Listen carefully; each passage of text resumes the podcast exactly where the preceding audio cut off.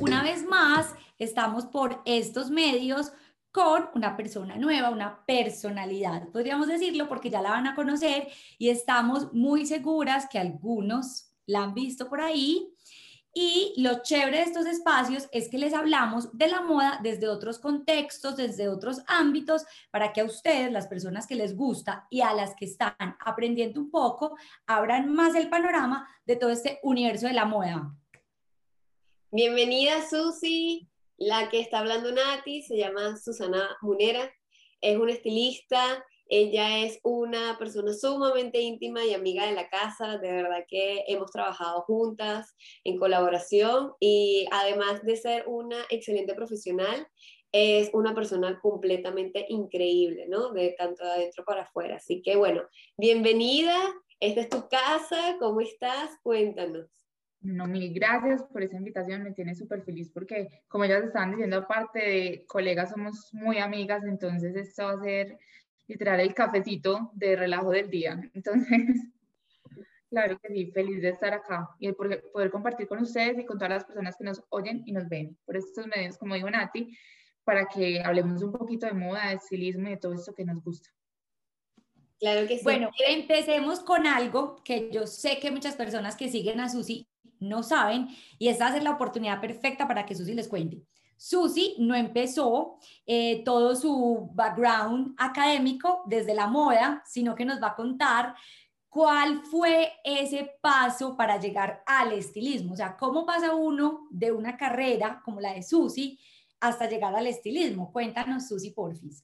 Bueno, como dices, yo no vengo de la moda para nada, como mi background principal no es la moda, soy ingeniera administradora. Em, de mi carrera que amo y no, nunca me voy a arrepentir de haberla elegido, me enamoré del mercadeo. En el mercadeo, claro, ya uno empieza a ver como el mundo un poquito diferente y empezamos a hablar del mercadeo digital y me di cuenta que existía el mercadeo de moda. Y cuando ya estaba terminando la carrera, yo decía, Dios, yo necesito hacer algo que me apasione, porque si yo voy a hacer algo todos los días de mi vida, que sea algo que de verdad me mueva y me llene de energía, porque pues, o sea, todos vamos a tener momentos difíciles, incluso trabajando en algo que nos gusta, pero si es algo que nos apasiona, creo que pueden ser un poquito más fáciles de llevar. Entonces, eh, toda la vida me ha gustado la moda. Mi mamá, mis abuelas siempre me involucraron como en eso porque mis abuelas cosían, eh, se hacían sus vestidos, entonces siempre estuve como muy metida en esa parte desde chiquita, entonces la moda siempre me ha apasionado. Y también fue como, hizo parte también un proceso interno que siempre me pasaba cuando yo era chiquita, no sé si a ustedes de pronto les pasaba, que uno veía a alguien con algo, se lo compraba, se lo ponía y no le quedaba igual. Y eso a mí me generaba una frustración impresionante. Yo decía, pero ¿cuál es el problema? Si es el mismo pantalón, ¿por qué no se me ve igual? Entonces ahí fue donde conocí el estilismo, imagen y moda y me fui a hacer un curso corto en el Instituto Marangoni de Florencia en eh, estilismo, imagen y moda y eso me abrió los ojos por completo. Volví, ya acá hice un curso de personal shopper, lo que me ayudó como a terminar de afianzar como todos esos conocimientos y ya me di cuenta que esto era lo mío, que de verdad eso, que la moda no es eso superficial que todo el mundo nos hace ver, sino que es algo hasta tiene que tener tintes psicológicos, que es más profundo, que es del ser, es una forma de comunicarnos. Entonces, ahí entendí por qué no se me veía bien ese pantalón que me ponía porque se lo veía a otra persona, sino que todo se basa como en conocernos y reconocer lo que tenemos para poder potencializarlo. Entonces, así fue como llegué a la moda y aquí estoy varios años después con un blog de moda, haciendo asesorías de moda y bueno, feliz. Qué bonito, qué bonito, porque además lo que hablas es eso, no hablas únicamente de la parte que la gente ve muy superficial, que es del vestir, que es del cómo te ves, eh, porque eso, cuando la gente no está como que en el mundo de la moda como tal, todo desde afuera se ve demasiado superficial. Y que tú estés hablando de que no únicamente al vestirte es cómo te ves por fuera, sino cómo te sientes por dentro. El momento en que te pongas una prenda, creo que es lo más bonito y sobre todo lo que en este momento está en auge. No sé, eh, ya te voy a preguntar algo así ya un poquito más de la actualidad, con respecto a todo lo que estamos viviendo ahora, ¿cómo crees que la gente empezó a cambiar como que su su estilo al momento de, vestirse. Ya sí se inclinan un poquito más hacia esta parte de sentirse bien o siguen como que sumamente eh, coquetas al momento de vestirse o, hay una mezcla? ¿Cómo, ¿Cómo ha ido cambiando con todo este tema de trabajar desde casa? Bueno, yo siento que esto en alguna forma ayudó muchísimo a las personas a darse ese espacio de reconocer quién somos, qué nos gusta, qué no nos gusta, realmente cómo nos sentimos cómodas o no. Entonces, en la moda hubo esa transición de encontrar la funcionalidad, de, hacer, de encontrar un punto medio entre la funcionalidad de lo que yo me pongo y lo que realmente me gusta. Entonces, siento que hay una mezcla porque no podemos decir que, eh, que ya pues la gente no va a ver la parte superficial de cómo me gusta que, que se me vean las cosas, cómo me quisiera ver, cómo aspiro verme o qué imagen quiero proyectar. La gente nunca va a dejar eso de lado, pero siento que ya le empezaron a dar más importancia a, a empezar a decirnos como de adentro hacia afuera, como yo digo, desde yo cómo me quiero sentir, yo cómo me quiero proyectar, que realmente funciona y es efectivo para mí, porque no lo que es efectivo para mí es efectivo, digamos, para Nati o para ti, Ale, o no es efectivo para una persona que trabaja en, en el área financiera. Entonces las personas siento que están buscando como ese punto medio entre me tengo que sentir cómoda, me tengo que sentir bien, pero también puedo encontrar un estilo que se me identifique. Entonces, pienso que toda esta situación de estar más en casa, de trabajar desde casa también, de esta virtualidad, nos ha dado pie para de pronto que la gente deje de ver como la moda desde lo tan superficial y lo que yo quería mostrar y encontrar ese balance entre lo que realmente quiero proyectar y lo que yo soy. Entonces siento que nos ayuda un poquito como a, a dejar de lado como toda esa parte tan banal, entre comillas, que podríamos pensar de la moda.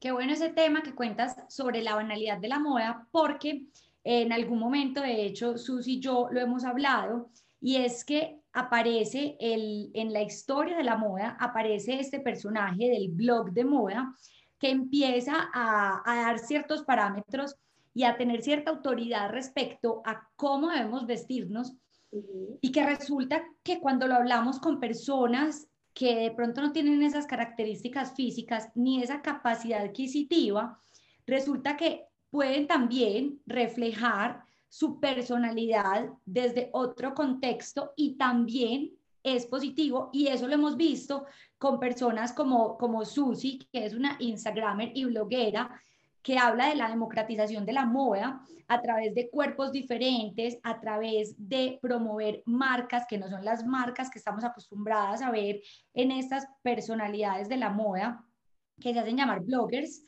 que siempre están promoviendo de pronto ese, ese perfil del consumidor que no nos engloba a todas. Entonces, cuéntanos cómo ha sido de pronto irrumpir en eso que hemos estado viendo más o menos desde los 2005 hasta el 2015, pero que han empezado a incursionar nuevas blogueras con unos perfiles totalmente diferentes. Cuéntanos ¿Cómo ha sido ese papel que tú has tenido y cómo has influenciado notablemente y cómo las personas diferentes a estos perfiles se identifican contigo? Sí, Nati, mira, eh, incluso esa fue una de las principales motivaciones para mí de empezar con ese blog y con todo lo que he hecho. Y es que yo sentía que si bien las blogueras que de las que tú hablas nos han ayudado mucho como acercar la moda o llevarle la moda a las personas, también la habían alejado. ¿Alejado en qué sentido? En el sentido en el que las personas del común, no todas nos vemos así, no todas podemos adquirir ese tipo de marcas, cosa que pues no podemos luchar contra eso, pero que hacía, creaba como esa, ese salto entre la moda y la persona como tal, que creo que no debería existir porque la moda está hecha para todos.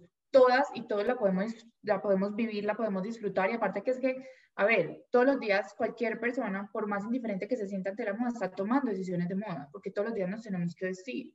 Y si yo elijo vestirme hoy solamente de negro, completamente una camiseta, un, pantalón negro y unos tenis negros, es porque hay algo en mí que me hace elegir ese tipo de prendas, sea lo que sea, pero hay algo que me hizo tomar esa decisión de moda. Entonces, para mí era muy importante hacer consciente a las personas primero de eso, segundo de entender que la moda es para todas, sin importar cómo nos veamos. yo soy muy poco, cuando me preguntan es que tengo el cuerpo así, yo no me puedo poner esto, yo soy muy mala para decir nunca te lo pongan, no, busquemos la manera de adaptarlo, porque lo importante de esto es como, yo lo que yo les decía ahorita, conocernos lo suficiente como para poder tomar las tendencias, como para poder tomar todo lo que me entrega el mundo de la moda y adaptarlo a mí, a mi cuerpo, a cómo yo me veo y cómo yo me quiero ver. Entonces, si bien ha sido difícil porque siempre eh, cuando tú hablas de una blogger o de algo así, nos imaginamos una persona como súper lejana o que utiliza prendas que yo nunca, que me gustan pero que nunca me pondría. Como es ideal que yo lo guardo pero yo nunca lo utilizaría. Eh, yo quería como de verdad mostrar que si bien puedo haber una persona que me inspira, pero yo puedo tomar cosas de ella y las puedo utilizar en mí sin importar cómo me vean. Desde un zapato, desde una chaqueta, desde algo en el maquillaje, o sea, puedo tomar cosas de ella que me pueden ayudar y que me pueden aportar y crear como la imagen que realmente va conmigo. Entonces, para mí eso era muy importante. Hay muchas personas que ya también, gracias a Dios, lo están haciendo porque siento que teníamos que acercarle la moda a las personas y hacerles ver que es algo fácil, que es algo para divertirse y para disfrutarlo, no una angustia que era como siento que se había convertido para muchas personas tomar esas decisiones de moda pensando en cómo puedo encajar en ese prototipo que me están diciendo todo el día que debo ser. Lo que pasa es que siento que era, era un prototipo más aspiracional, pero muy lejano. No era un aspiracional donde tú podías alcanzarlo.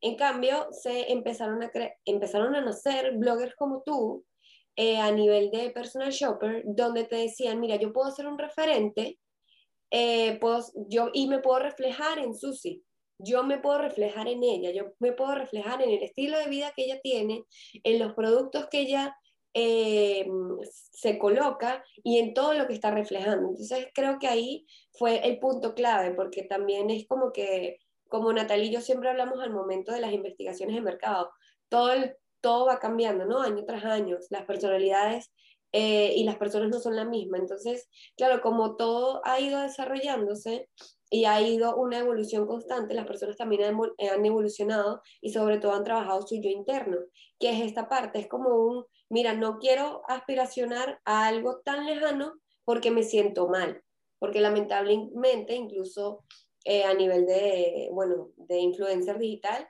eh, eso pasó en la generación Z, ¿no? La, la, la, generación empezó a sentirse mal incluso, como yo no puedo alcanzar eso. Entonces llega, llegaron personas como tú que me parece fabuloso, porque es que yo creo que todos queremos identificarnos con algo. Antes existía eh, las novelas, las series, que uno se podía identificar con algún personaje.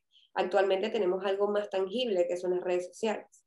Te iba a preguntar, eh, cuando las personas llegan a ti, eh, si ellas llegan y, no sé, vamos a, poner un ejemplo, em, como que quieren contratar tu servicio, pero como quizás tienen un estilo ya establecido, tú le sigues el estilo que ellas quieren o tú siempre le vas a, comunicar y le vas a decir como que, mira, yo te aconsejo mejor esto, o, o cómo lo haces para que las personas que están escuchando, si en algún momento quieren realizar alguna asesoría contigo, eh, se acerquen a ti.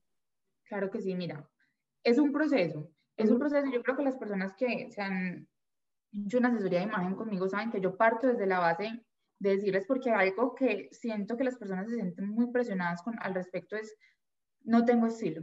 Mucha gente llega, es que yo no tengo estilo. Y lo primero que les digo y les hago ver es que, perdón, el estilo no es algo que yo diga, soy bojo, entonces todos los días me visto bojo y ya. No, yo, mi estilo es único, el estilo es algo completamente subjetivo y personal. Y lo creamos todas las personas basados en las experiencias que vamos teniendo en nuestra vida. No es algo que me encasilla, el estilo es algo que me deja expresarme, que me deja ser. Entonces, si yo dijera esto o yo apoyara esto del estilo, que el estilo es algo, eh, yo soy bojo y ya, no, mañana no me podría poner algo con tintes rockeros, entonces, pero si me gusta. Entonces yo, lo que, el estilo lo doy yo, el estilo no me lo da la ropa que yo realmente me pongo. Sin decir que no es importante, si hay influencias que uno tiene de, ustedes saben mucho más de eso, como que vienen ya de la parte de la sociedad, de cómo se ha movido esto, ¿cierto? Sí, son importantes y claro que sí, porque a partir de ellas es que hacen la ropa que nosotros nos ponemos, pero ya como yo la mezclo es lo que hace o crea mi estilo. Entonces yo parto de ahí a pasar como a la parte de autoconocimiento, es qué tipo de cuerpo tienes, cómo es tu cuerpo, em, cuáles son todas las fortalezas que tú tienes y cómo las podemos potencializar, qué prendas superiores son maravillosas para ti, qué prendas para la parte inferior son maravillosas para ti, cómo las podemos combinar. Y también de ahí habla, hablamos como tal vez de prendas que te gusta utilizar, que tal vez no sean las que uno diría las que más nos van a ayudar a, resaltar tus fortalezas, pero si te gustan, ven, miremos cómo las podemos acomodar, porque es que todo se puede acomodar a tu cuerpo, absolutamente todo. Yo sí soy una que nunca más de encontrar diciendo, eh, soy triángulo invertido, no me puedo poner boleros acá, busquemos la manera, ven, busquemos una forma de acomodarlo para balancear tu cuerpo y les trato de enseñar, a demostrar mucho cómo esto es un juego visual y que somos nosotros con lo que utilizamos y con las decisiones que tomamos desde maquillaje, accesorios, prendas, complementos que usemos, los que vamos a llevar la atención donde queremos. Entonces, ver cómo las, la ropa se convierte en esa arma que tenemos todos nosotros para comunicarnos, para llevar la atención a esos puntos que realmente nos interesan. Entonces, ya de ahí ya pasamos ya a la parte de colorimetría y la fortaleza o la importancia del color y cómo el color es esta parte de las prendas que realmente nos llevan a comunicar mensajes, porque los colores son los que generan eh, emociones, transmiten vibras, entonces cómo utilizar el color a su favor y también según como nuestro subtono o tono de piel, cuáles son los que más nos favorecen. Y hablo también del fondo de armario, que si bien hay unos básicos que todo el mundo podría decir que a todos nos sirven, yo soy una banderada de decir que el fondo de armario mío es completamente distinto al fondo de armario tuyo, Ale o de Nati, porque no para todos, eh, no a todas nos va a servir una chaqueta de cuero. ¿Sí me entiendes? No para todas es imprescindible tener una chaqueta de cuero. ¿Cómo así? Para una persona que trabaja en el sector financiero, en el fondo de armario es imprescindible tener un traje de mujer, diría yo. Pero digamos, nosotras tres que no trabajamos en el sector financiero, que estamos en el sector de la moda, podría ser más fácil una chaqueta de cuero o qué tal una chaqueta de denim, incluso con apliques rotos o, o con ciertos detalles, que puede ser mucho más útil para nosotros que para una persona en el sector financiero. Entonces, ya paso como a mostrarles según el estilo de vida de las personas y según como todo lo que ellos hagan, eh, cuál es ese fondo de armario que deberían crear y construir, cosa que me ha parecido bien sorprendente porque todas piensan que deberían tener lo mismo, y cuando yo llego y me dicen, no, yo soy profesora, eh, no, yo trabajo en Bancolombia, yo trabajo en una agencia de mercadeo, para todas el fondo de armario es completamente distinto. Susi, aprovecho y te pregunto eso de la diferencia entre los perfiles del consumidor y entre la multipluralidad de gustos. ¿Qué pasa hoy cuando, o sea, cómo podríamos, no sé si lo puedas encasillar, eh, en las profesiones y en las edades, ¿cuáles podrías determinar tú que es ese público en, que se encuentra más inseguro? No que no tenga un estilo, porque ya lo acabaste de aclarar, todos tenemos un estilo, pero ¿cuáles, mm, ¿cuáles son como esas profesiones o esas edades en las que tú ves que las personas tienden a sentirse más perdidas en el tema de eh, evocar o eh, pronunciarse ante el estilo a través de lo que se pone. Sí, Nati, más que el nicho donde estén es la edad, me parece que es súper crítica cuando las personas salen de la universidad, empiezan su vida laboral, sería más o menos entre los 25 y yo me atrevería a decir hasta los 38, 40 años, porque es como la, la época en que las personas están realmente diciendo, bueno, ¿y yo qué voy a hacer con mi vida? Hasta ese punto de su vida, o de la vida, pues que nosotros también lo hemos experimentado, todo venía muy programado. Era muy fácil, el colegio, la universidad, en la universidad sí todas estaban utilizando una camiseta roja, todas nos lo poníamos y ya porque era lo que se estaba usando, pero cuando yo salgo de la universidad y me enfrento al mundo real, aunque suene pues como muy cliché, pero sí al mundo real de, bueno, yo qué voy a hacer con mi vida, yo cómo voy a aplicar lo que aprendí, eh, de qué quiero vivir, qué quiero como dejar de legado en el mundo. Es una crisis un poquito, o es algo difícil para las personas como decir, bueno, ¿y, y yo qué quiero proyectar? Como hacer ese, esa transición entre la persona que me venían diciendo que tenía que ser, ajá, que yo tenía que ser esto, pero es que ya no es lo que yo tenga que ser, sino lo que yo quiero ser, yo qué quiero ser.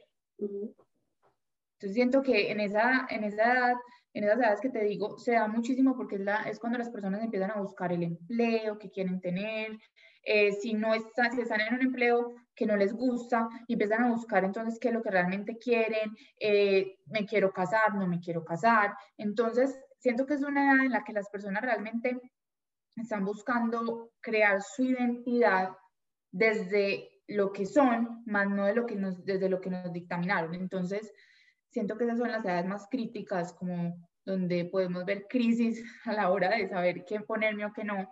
Y ahí es donde encontramos entonces la gente que nunca sé qué ponerme, siempre me pongo lo mismo, compro y compro cosas para guardar en el armario y nunca utilizarlas. Entonces ahí es ahí cuando, nos, cuando estamos como teniendo esos momentos de saber quiénes somos. Ok, ok. Me parece sumamente, sí, es totalmente cierto, porque estás buscando quién eres en ese momento. Y una de las formas es el saber, el ver qué te vas a, a, poner, sí, te vas a vestir. Te iba a preguntar, es algo un poquito cliché. A ver, lo acá, acabas de comentar que no todos los fondos de armario son iguales, efectivamente. Pero ¿te atreverías a decir tres prendas imprescindibles en el fondo de armario de toda mujer? Camisa blanca. Ok. Este, una camiseta también, blanca o negra, según Camiseta es, es t-shirts, ¿no? T-shirts, sí, sí okay. que tenga en este momento. Ok. Y unos buenos botines. Ok. okay. Yo diría que esas son tres imprescindibles para todas, ya cada quien las acomoda a su estilo. Lo que cuando yo les digo mucho, la camisa blanca, todo el mundo se imagina la camisa blanca cartonada. Carolina Herrera. Sí, sí, es súper señora y, no, a ver, es que hay clásicos reinventados, hay básicos reinventados. Ya depende de tu estilo, qué camisa blanca te vas a comprar, pero que cuando hablamos de esas prendas imprescindibles para uno es ese tipo de prenda que yo veo que la puedo usar para todo. Entonces, yo la diga, yo voy a esto, me lo puedo poner para ir a comer, para ir a una reunión, para salir al cine, para irme para un picnic. Entonces, que esas tres prendas, estas dos, pues, no, la camisa blanca, la camiseta y los botines sean ese tipo de cosas que ustedes digan, me lo pongo para todo y no hay ningún problema. Sí, efectivamente, lo que tú dices, porque también, o sea, depende mucho de, de todas las mujeres, porque hay tipos de camisas blancas, hay tipo de camisetas que hay cuello en B, hay cuello bandeja, hay manga corta, hay manga al codo. Entonces también es cierto, es como pensar en esos básicos, pero qué básicos no me quedan bien a mí porque yo estoy supremamente de acuerdo con Susi, no es que me queda bien, sino con que me siento bien. De pronto en el mundo del diseño, como hemos tenido que abordar tantas corporalidades, de pronto somos más arriesgadas o no nos da miedo, pero si bien es cierto, sí encontramos personas que están vinculando directamente a veces la profesión, que a eso también quería llegar, con el estilo. Entonces, digamos que hay veces que me he visto como Natalia o me he visto como la diseñadora. Yo creo que yo mezclo todo el tiempo porque yo siempre me he expresado a través de lo que, de lo que me pongo. Pero, pero me imagino que te has encontrado esas dos eh, dualidades. Hoy me he visto como abogada, pero el fin de semana me he visto como X, Y o Z. Entonces, ¿cómo ayudarle a las personas para que no se vistan a través de, de una, de, una profesión, sino que se vistan a través de la persona? Porque hay personas que juegan roles, entonces se visten como el rol. Yo pienso que no está mal, a veces un trabajo lo exige, pero ¿cómo lograr que estas dos dualidades conversen y entren a formar parte de ese vestuario y que cuando te vistas se proyecte no solo el profesional, sino que también se proyecte esa persona que hay ahí. Nati, eso a mí me parece súper importante y aquí voy a, para, voy a aprovechar para hacer literal la cuña publicitaria porque voy a sacar una conferencia sobre imagen profesional y habla de eso, porque me encontré con muchas personas que sentían que tenían que tener literal como una doble vida, de yo cómo me he visto el fin de semana y cómo me visto cuando voy a trabajar. Y para mí no pueden ser dos personas diferentes.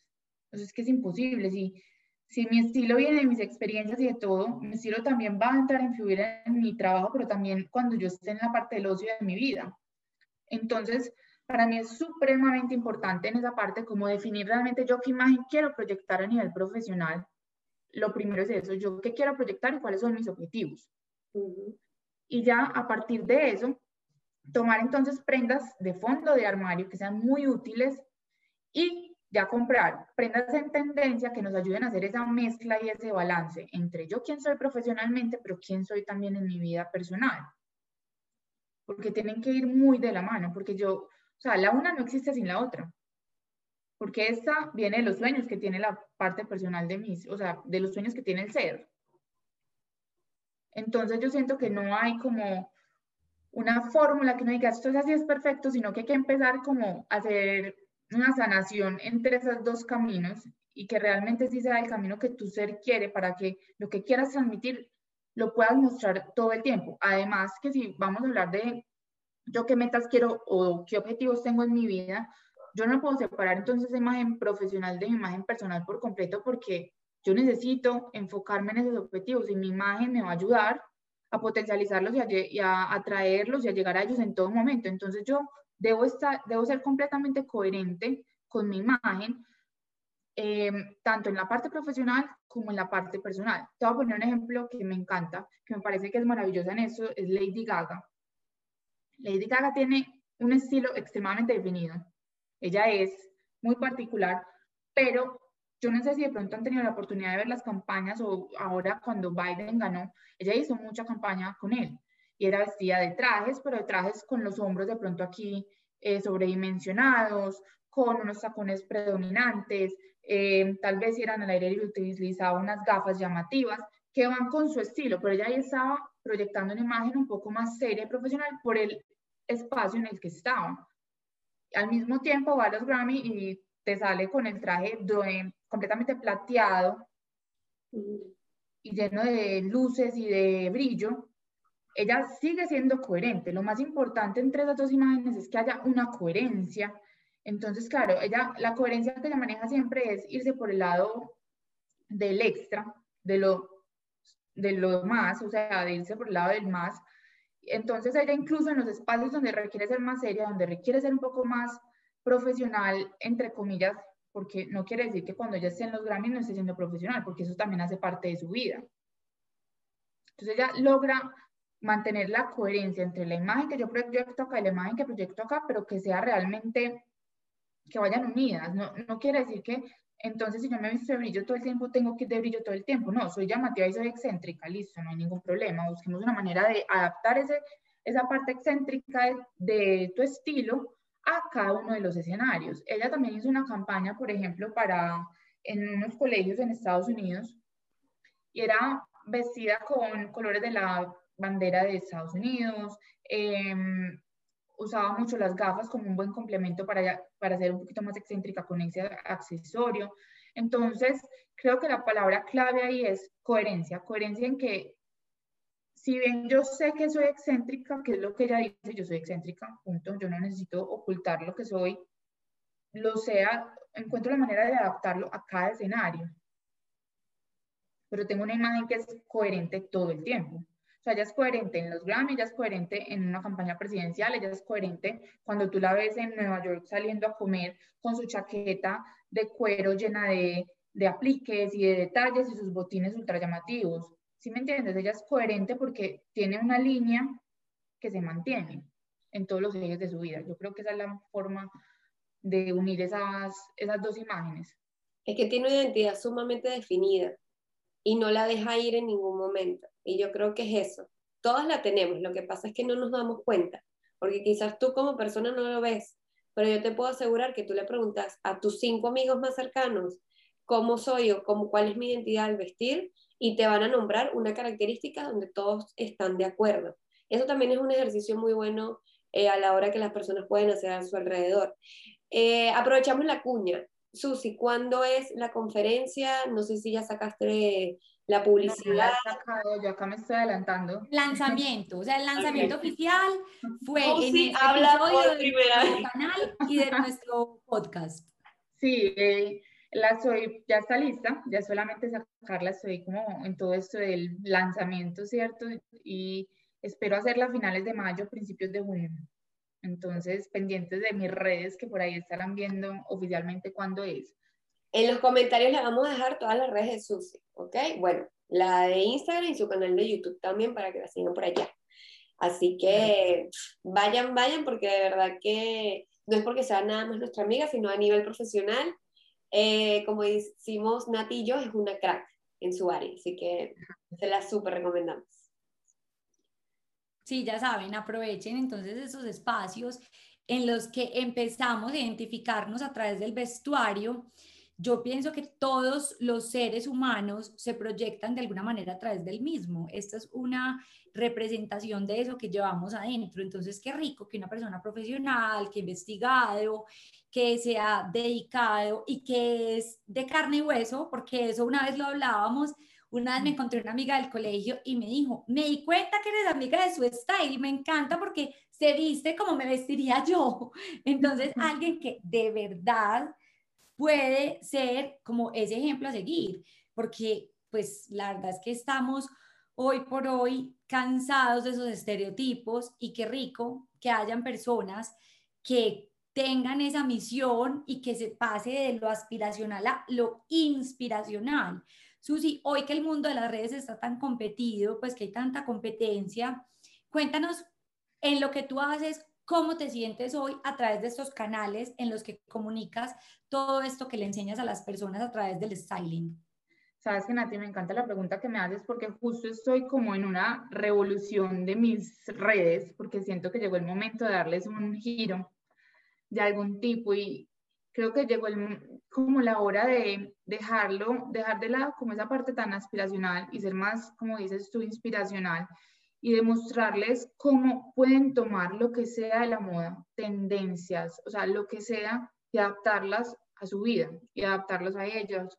Y, no tener miedo de lanzarse a usar eso que siempre han querido usar, pero usarlo bien. Es que lo que yo les decía del, del pantalón que me pasó cuando yo era más chiquita, y es que el problema no era el pantalón, el problema era yo como me lo estaba poniendo.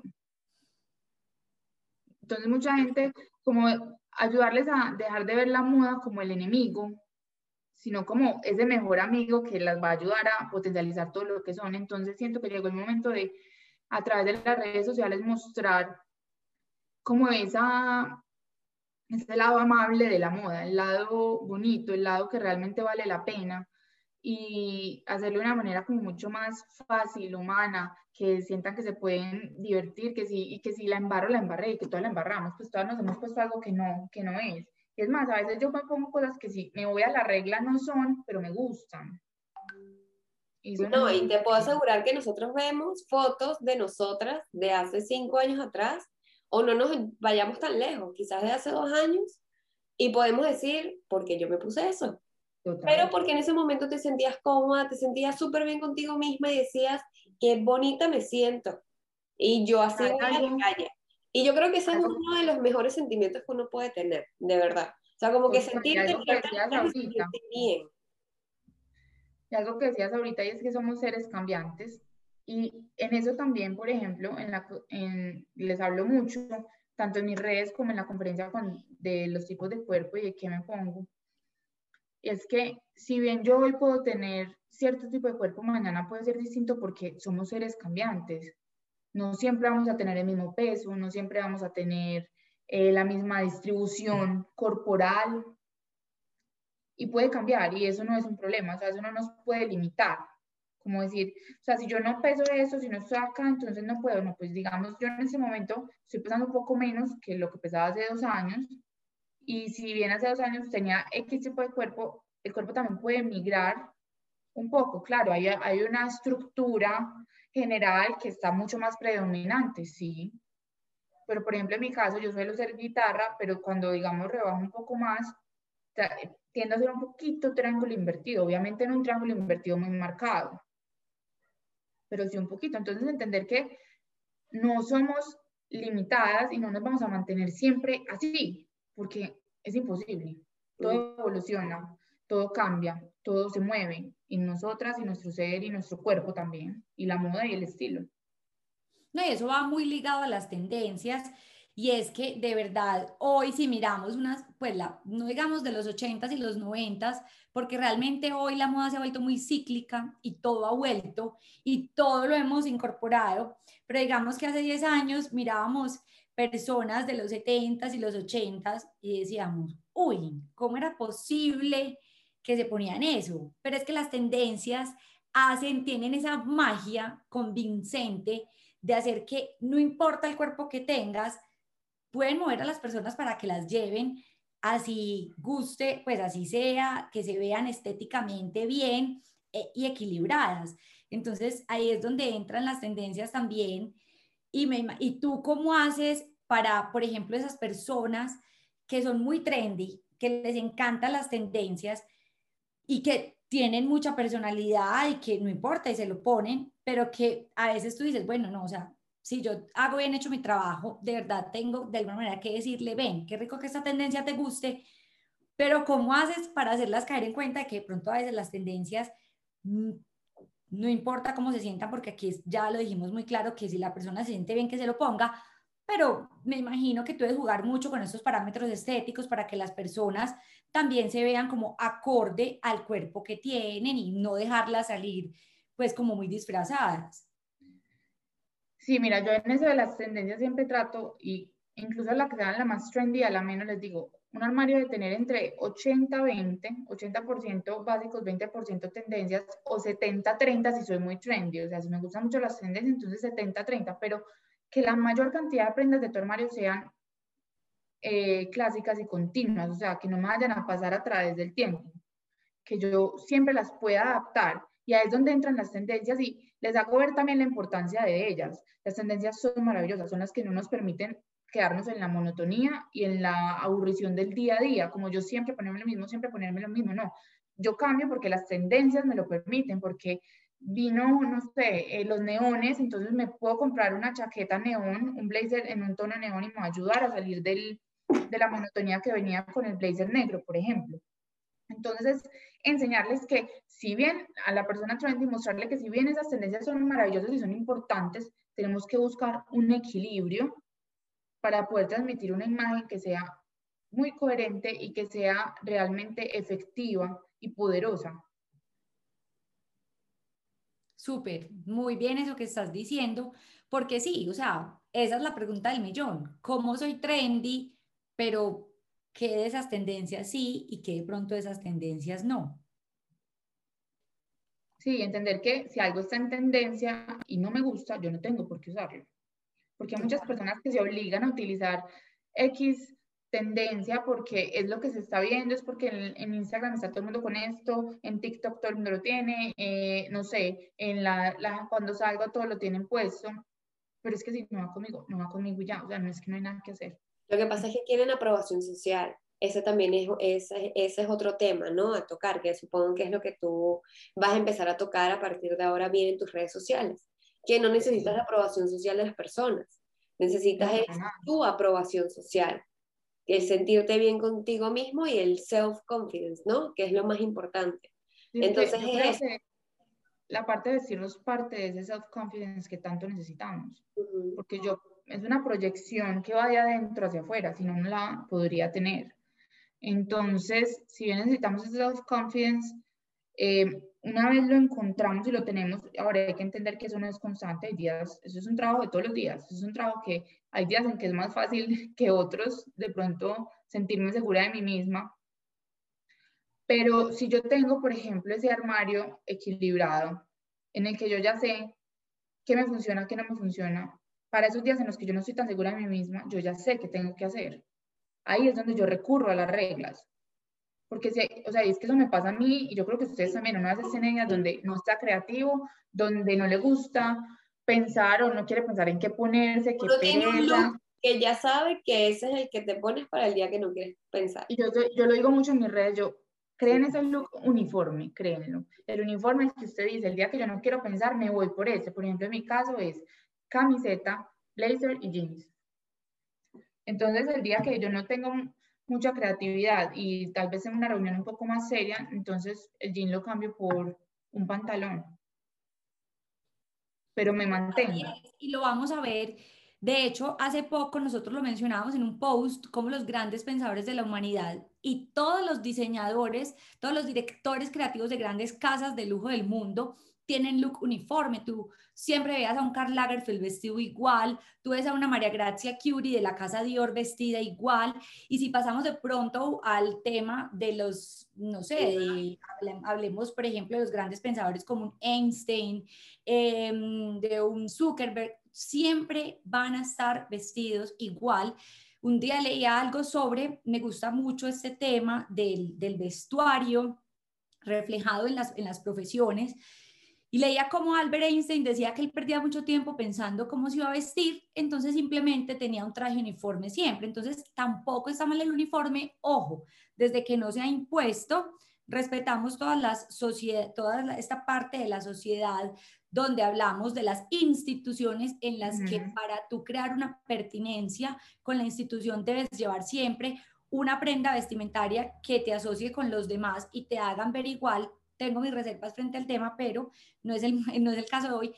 Entonces, el, el hecho, es, ese es el hecho, que el uniforme no se ha impuesto, sino que lo escojas para que simplemente te dé también facilidad, que la ropa tampoco se te vuelva una esclavitud, que vestirse no se vuelva algo difícil, sino que está bien, es que cuando nos vestimos también expresamos un momento de la vida y puede haber un momento en el que simplemente necesitamos pensar más y mostrar menos. Entonces, para eso existe esta clase de uniformes. Me recordaste también Steve Jobs lo hacía, él únicamente utilizaba un busito cuello tortuga negro y listo, salió. Y él decía que también era por eso, porque no quería utilizar mucho de su tiempo en pensar qué utilizar a la hora de vestirse. Y yo no me iría como al extremismo de decir, todos los días me voy a poner lo mismo, pero sí podemos crear ese look base para los días en que no, no quiero, no tengo tiempo, em, pero que lo puedo mover, que no se quede estático. Porque mira que yo te decía, tienes un jeans, camiseta y un blazer, pero si un día tengo una reunión, le puedo poner el pantalón, digamos, no sé, de tipo, tipo cuero, que ahora están tan de moda, tan en tendencia, perdón, eh, y va bien, y sigue siendo el uniforme, pero cambia. Entonces ahí ya entra ese, ese balance el 70, 30, 80, 20 de mi armario que me va a ayudar a tomar ese uniforme y poder hacerlo móvil y no dejarlo en algo único y ya, y no caer en la monotonía, sino de pronto un día entonces no me pongo blazer, sino que me pongo una chaqueta de cuero o me pongo un chaleco. Entonces, miren que lo importante es reconocer yo con qué me siento muy cómoda, qué me va bien, qué no me va bien, para yo poder empezar a jugar y que esa decisión de moda que yo tengo que tomar todos los días sea muy rápida. es una manera de ser un poquito más productivo también en tu día. Yo creo que cuando hay organización y hay orden en tu vida, eh, también te sientes muchísimo mejor y logras hacer más cosas. Y una de las cosas es el vestirte, porque es que si no te sientes bien y también tomas tiempo vistiéndote, es una decisión, es una decisión diaria. Entonces creo que está genial. Ay, Susi, de verdad que estamos muy contentas porque hayas estado con nosotros el día de hoy. Ha sido de, no solamente de gran ayuda y has compartido muchas cosas, sino de inspiración total. Esperamos con demasiadas ansias este nuevo relanzamiento, por así decirlo, de tu cuenta en Instagram. Y bueno, nada, que nos vayas inspirando cada vez más y que sigas perteneciendo a nuestra consultora S08. Obviamente, no, mil gracias a ustedes. Además que todas las tendencias de las cuales hablo en mi Instagram, en mi blog y en mis videos, muchas de ellas vienen de sus informes de tendencia. Entonces, ya saben para que lo compren. ya saben que ya está. Perdón, que iba a hacer una publicidad. Recuerden que ya está otoño-invierno 2021. Así que si lo quieren y, y, como siempre hemos dicho, es de crecer juntas y de también ayudar juntas a todas las personas a ver la moda como nosotras la percibimos y la vemos. Sí, así es. Y estos espacios hacen parte de eso, compartir todo nuestro conocimiento para que las personas sepan aún más. Hemos sido, y siempre lo hemos hablado, S08 y su style, cero egoístas. De verdad que estos proyectos, tanto la consultora como el, la asesoría de imagen, siempre ha sido en pro de ayudarle a las marcas, de ayudar a las personas para que sean muy exitosas y encuentren su camino y encuentren esa identificación en lo que hacen respecto a la imagen y respecto a las marcas. Entonces, no, Susi, qué rico haber tenido aquí en este espacio todos tus aportes, todo tu conocimiento. Gracias por ser un libro abierto y contarnos como todo eso desde el, desde el styling. Y bueno, los que llegaron hasta aquí, muchas gracias por acompañarnos una vez más en este podcast y esto es Hablemos Moda. Recuerden por favor suscribirse, darle like y compartir, que es lo para nosotros. Síguenos en todas las redes. Y síganos en todas, por favor. Así que bueno, un millón de gracias y nos vemos el próximo domingo. Chao. Chao.